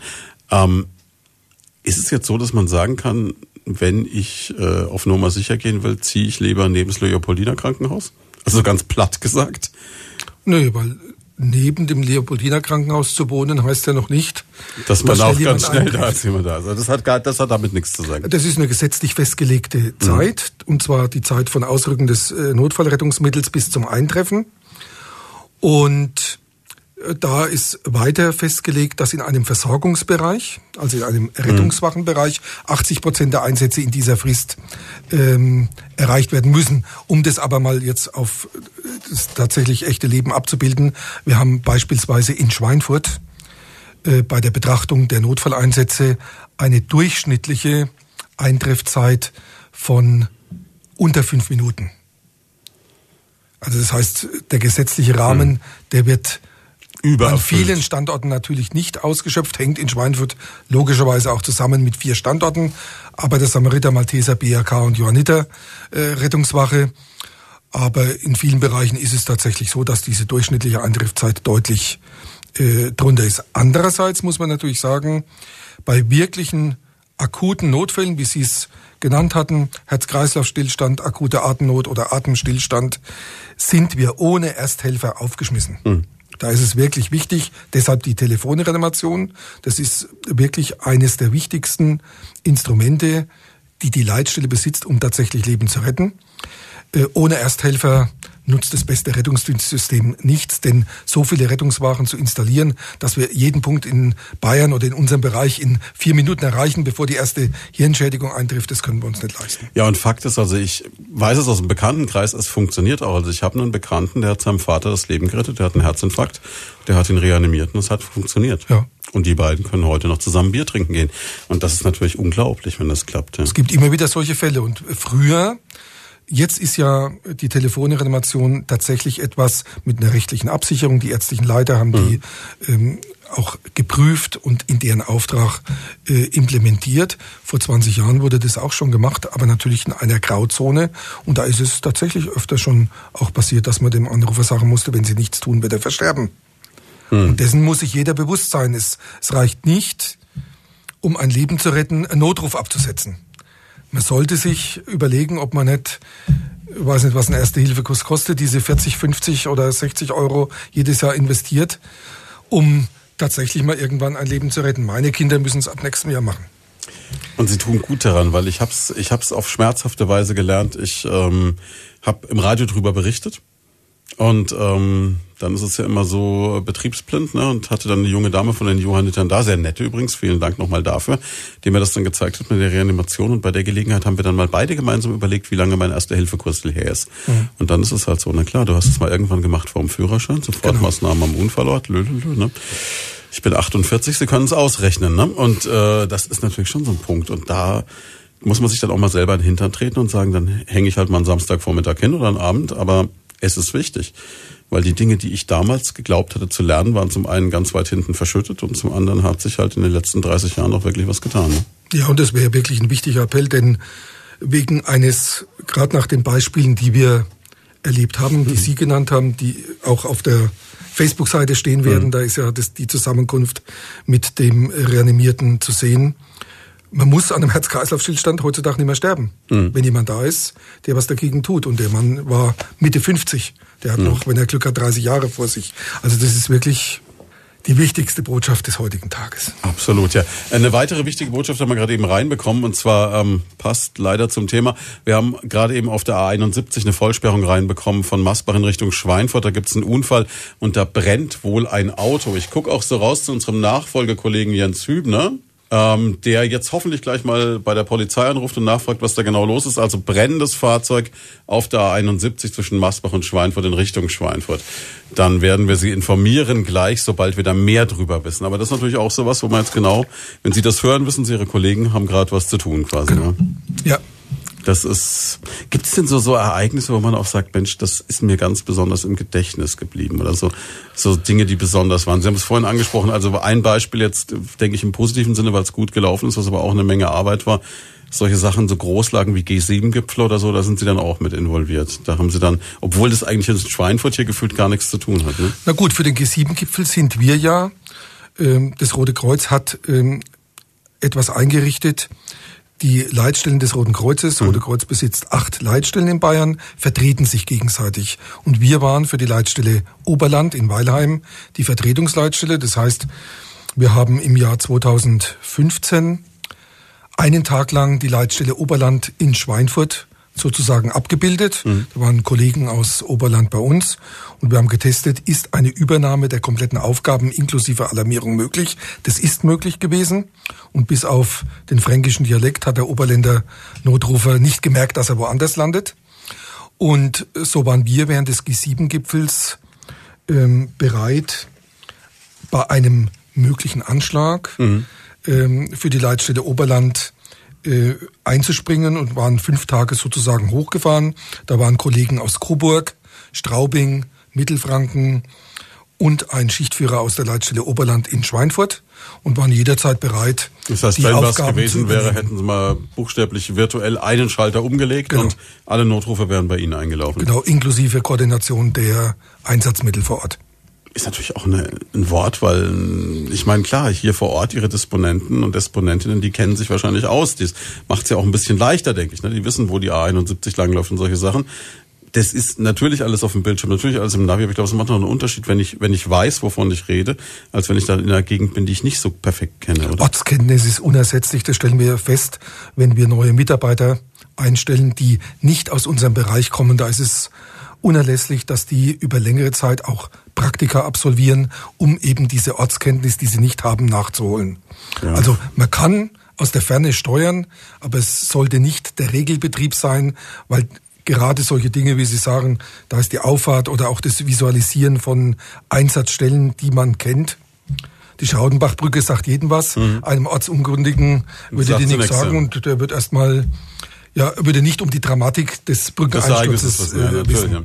Ja. ja, oder es ist ja auch also, ein Beispiel von mir, als ich vor über 20 Jahren beim Radio angefangen habe, klassischer Anfangsgag hier bei Primaton. Mir wurde ein Blitzerzettel, damals ging es noch über Zettel reingereicht und ich habe dann fröhlich einen Blitzer am Postplatz in Schweinfurt in beiden Fahrtrichtungen ah, okay. durchgegeben. Na, sowas passiert. Und ich hätte es nie gemerkt, dass es falsch war. Ja. Und das ist halt einfach was, was da nicht zu ersetzen ist. Wir sprechen gleich weiter. Wir müssen einmal noch kurz unterbrechen, aber dann geht's gleich weiter. Leider nur noch zehn Minuten. Das ist echt verrückt, wie die Zeit heute wieder gerannt ist. Es ist immer, wenn man interessante Themen hat hier in dieser Sendung, dann wünscht man sich, dass es statt zwei vielleicht vier Stunden sein könnten. Thomas Schlere ist da von der integrierten Leitstelle in Schweinfurt. Mensch, und wir haben jetzt schon über so viel geredet, worüber wir noch gar nicht geredet haben, was ich vorhin schon mal so ganz kurz angerissen habe. Dann sind wir aber beim G7-Gipfel noch gelandet gewesen.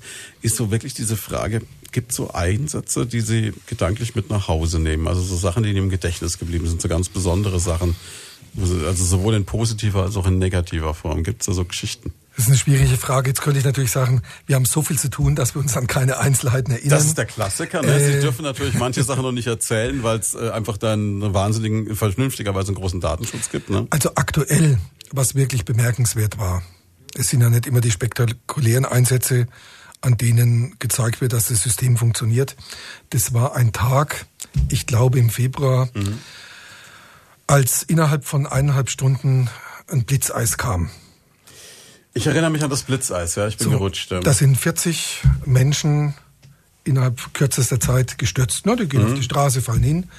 Und da haben wir mit unseren Hilfsorganisationen Kontakt aufgenommen und die haben ehrenamtliche Kräfte rekrutiert und wir waren tatsächlich in der Lage, ich meine, das war früh, da haben wir in Schweinfurt beispielsweise drei Rettungswagen und zwei Krankenwagen mhm.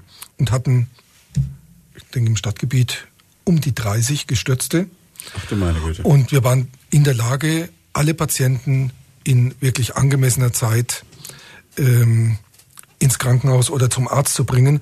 Und da hat man natürlich, das war so ein Einsatz, wo man gespürt hat, das System funktioniert. Ich meine, das System ähm, besteht ja nicht aus der integren Leitstelle, das sind unsere Partner in Rettungsdienst, Feuerwehr, THW. Mhm. Und wenn man dann merkt, dass alles ineinander greift, dass da Kräfte ehrenamtlicherweise noch hinzukommen oder auch bei größeren Feuerwehreinsätzen. Ähm, das sind Dinge, die bei mir haften bleiben. Ähm, ja, vor allem, die müssen ja bei dem Blitzeis auch alle erstmal an die, an die Stelle hinkommen. Genau. Ne? Die und dann ja zur Einsatzstelle raus. Genau. Mhm. Das ist ja alles äh, ebenso etwas, was man. Aber wir erwarten es trotzdem, mhm. dass da eben keiner eineinhalb Stunden in der Kälte liegen bleibt. Ja, klar. Und äh, die Kapazitäten reichen halt für solche Ereignisse nicht aus. Und da ist es schön, äh, wenn dieses Zusatzsystem, das wir haben, Dann auch funktioniert. Und ansonsten gibt's natürlich immer wieder Einsätze, die hängen bleiben. Die Kindergruppe am Waldspielplatz, die von einem Augustgewitter überrascht wurde, die dann mit Betreuungseinsatz und Feuerwehr bekümmert wurden. Ja, aber es ist tatsächlich so. Ähm, durch die Vielzahl der Einsätze bleiben einzelne Einsätze nicht wirklich haften. Ich könnte jetzt durch also außer wenn es jetzt super kurios war beispielsweise oder so.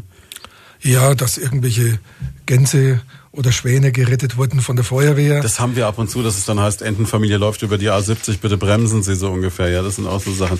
Jetzt, ähm, was ich auch die ganze Zeit überlege, wie ist denn das jetzt, was ja in unserer Region durchaus passieren kann, wenn jemand dran ist oder wenn man so bei der Einsatzstelle hört, Mensch, den kenne ich oder den könnte ich kennen oder die Ecke kenne ich oder die Person kenne ich, die da verunfallt ist. Wie geht man denn mit sowas um? Passiert das überhaupt oder ist es jetzt wirklich eher so völlig abwegig? Na gut, zum einen ist es gut für den in der Leitstelle, dass er weg ist hm. vom Geschäft. Zum anderen ist es schlecht für den in der Leitstelle, dass er eben nichts tun kann. Hm. Für Kräfte, die an der Einsatzstelle sind, jetzt im Bereich der Feuerwehr erlebt man es natürlich immer wieder mal, hm. dass bei einem Verkehrsunfall äh, Menschen betroffen sind. Es gab diesen ganz tragischen Fall, wo der Feuerwehrkommandant vor kurzem verunglückt ist. Ja. ist Aber also da gibt es natürlich eine Führungskraft, die dafür sorgt, die möglichst schnell rauszunehmen. Dann wird hm. nachalarmiert. Wir haben äh, psychosoziale Notfallversorgung für Einsatzkräfte. Das ist auch ein Instrument, das dann ähm, eingesetzt wird, um eben schnell jemand anzubieten, mit dem er sich adäquat über solche Situationen unterhalten kann, der auffängt das sind so die Möglichkeiten, die es gibt. Mhm. Und der Leitstellenmitarbeiter ist natürlich, muss man auch ganz klar sagen, ja, in dieser Zwickmühle von einerseits äh, nicht äh, helfen zu können, andererseits aber auch nicht so nah dran zu sein. Mhm. Ja. Und da muss natürlich vieles im Kollegenkreis, im Schichtkreis ähm, erst aufgefangen werden. Was mir auch aufgefallen ist, als ich bei Ihnen war, ich muss jetzt am Schluss auch noch fragen, Sie haben ein Bücherregal. Ja. Das finde ich toll. Also ich war völlig fasziniert. Ich habe gleich geguckt, was wird so in der Leitstelle gelesen. Waren ein paar interessante Sachen dabei. Warum gibt es ein Bücherregal in der Leitstelle? Das waren Doppelte von mir. Ich bin ein Büchersammler und habe äh, beim Ausmisten mal festgestellt, ich habe einige Bücher doppelt, die habe ich dann mit in die Leitstelle das gebracht. Ich. Ja. Um eben für die Bereitschaftszeit nicht nur ein Fernseher oder ein Videospiel anzubieten, sondern auch ein Buch. Dann gibt es noch ein paar Fachbücher mhm. und dann kamen so im Lauf der Zeit natürlich immer noch mehr Hat äh, Bücher dazu. Ein Mitarbeiter hatte mal eins mitgebracht, aber auch wenn es jetzt kein ausgiebig genutztes Angebot ist, ist es zumindest ein Angebot zu sagen, ich schmöker mal kurz in einem Roman, eine Kurzgeschichte oder schaue mir irgendein Fachbuch an. Es hat mich gerade unheimlich beruhigt, dass Sie auch jemand sind, der Bücher doppelt kauft. Ich dachte, ich bin der Einzige, dem das Ja, man verliert den Überblick, ne? Völlig, ja. völlig. Ich bin so in der Phase meines Lebens. Also ich habe einen Bekannten, der ist in der Phase, dass er Bücher auf im Bad aufheben muss. Das ist äh, schon, das ist so irgendwo zwischen Büchersammler und Messi dann schon fast. Mhm. Ne? Bei mir geht's so, ich bin zwischen der Phase, wo ich sie auf in Regal oben quer lege. Ne? Ja. Und das ist dann... Die letzten zehn Zentimeter. Ja, genau, noch mal so ausnutzen, da ja. geht noch was. Und ja, aber es ist, es ist eine Leidenschaft, ja. Und äh, mir geht's auch so. Also bei Filmen habe ich es inzwischen, da gibt's Programme, da können Sie Ihre Filme alle einspeichern und dann merken Sie, wenn Sie was doppelt haben. Bei Büchern ist es ja auch manchmal reizvoll, verschiedene Ausgaben ein und desselben Dings zu Ja, aber es sind ja nur die guten, die man sich doppelt kauft. Das ist richtig, ja.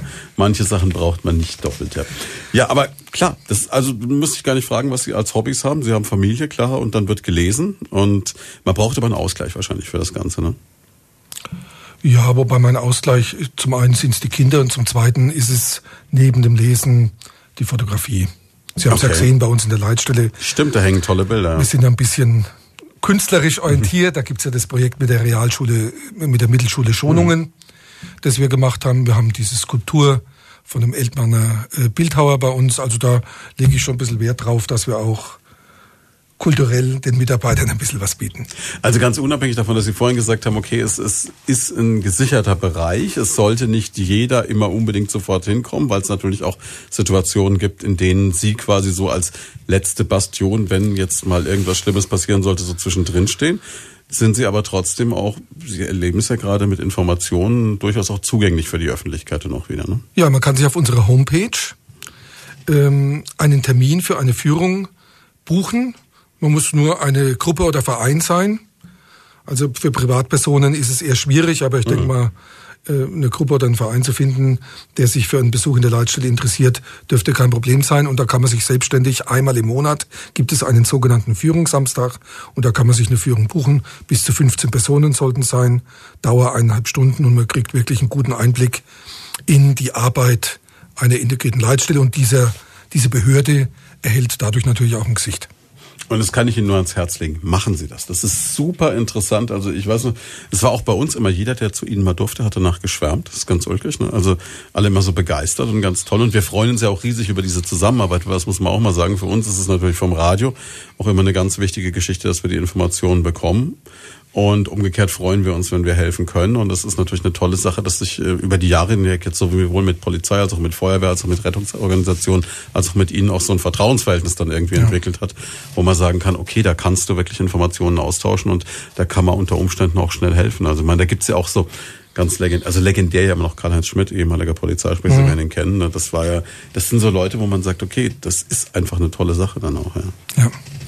Aber wenn Sie sich jetzt zum Abschluss was wünschen könnten für Ihre integrierte Leitstelle, falls jetzt irgendwie die Politik oder so zuhört, was fehlt denn dringend? Zweites Bücherregal, größere Kaffeemaschine? Nein. Nein, also mir wäre ein Herzensanliegen, dass wir diese Verbindung zur zu dem ärztlichen Bereitschaftsdienst schaffen, mhm. die jetzt 116, 117 Telefonnummer zu einer Erstabfrage, die dort sein muss, wo der Notruf schnell behandelt werden muss, also in einer integrierten Leitstelle. Und mein zweiter Wunsch wäre, dass es die integrierte Leitstelle Schweinfurt in 20 Jahren auch noch gibt. Toi, toi, toi. Ich denke, davon können wir alle ausgehen. Und ich muss wirklich sagen, es war hochinteressant. Vielen Dank für diese beiden Stunden. Ich danke. Dass Sie Ihren Sonntag geopfert haben, dass es wirklich geklappt hat. Freut mich riesig. Und nochmal der Hinweis darauf, morgen ab etwa 12 Uhr mittags steht dieses ganze Ding natürlich auch nochmal online. Dann können Sie sich den ganzen Podcast nochmal anhören und das Gespräch nochmal komplett zurückverfolgen, falls Sie zu spät dran waren. Ansonsten geht's jetzt hier weiter mit dem Kollegen Jens Hübner. Der bringt Ihnen jetzt alles Wichtige und Spannende zum Bereich Musik in den nächsten sechs Stunden. Und wenn Sie noch ein bisschen mehr Medizin heute wollen, dann machen Sie jetzt auf den Weg nach Bad Kissingen zu den Gesundheitstagen. In genau einer Stunde spreche ich da mit drei Experten über die Zukunft der modernen Herzmedizin. Ist ja auch schon wieder irgendwie fast wie bei der integrierten Leitstelle dann. Genau. Vielen, vielen Dank, dass Sie da waren. Schönen ich Sonntag. Danke, ebenso.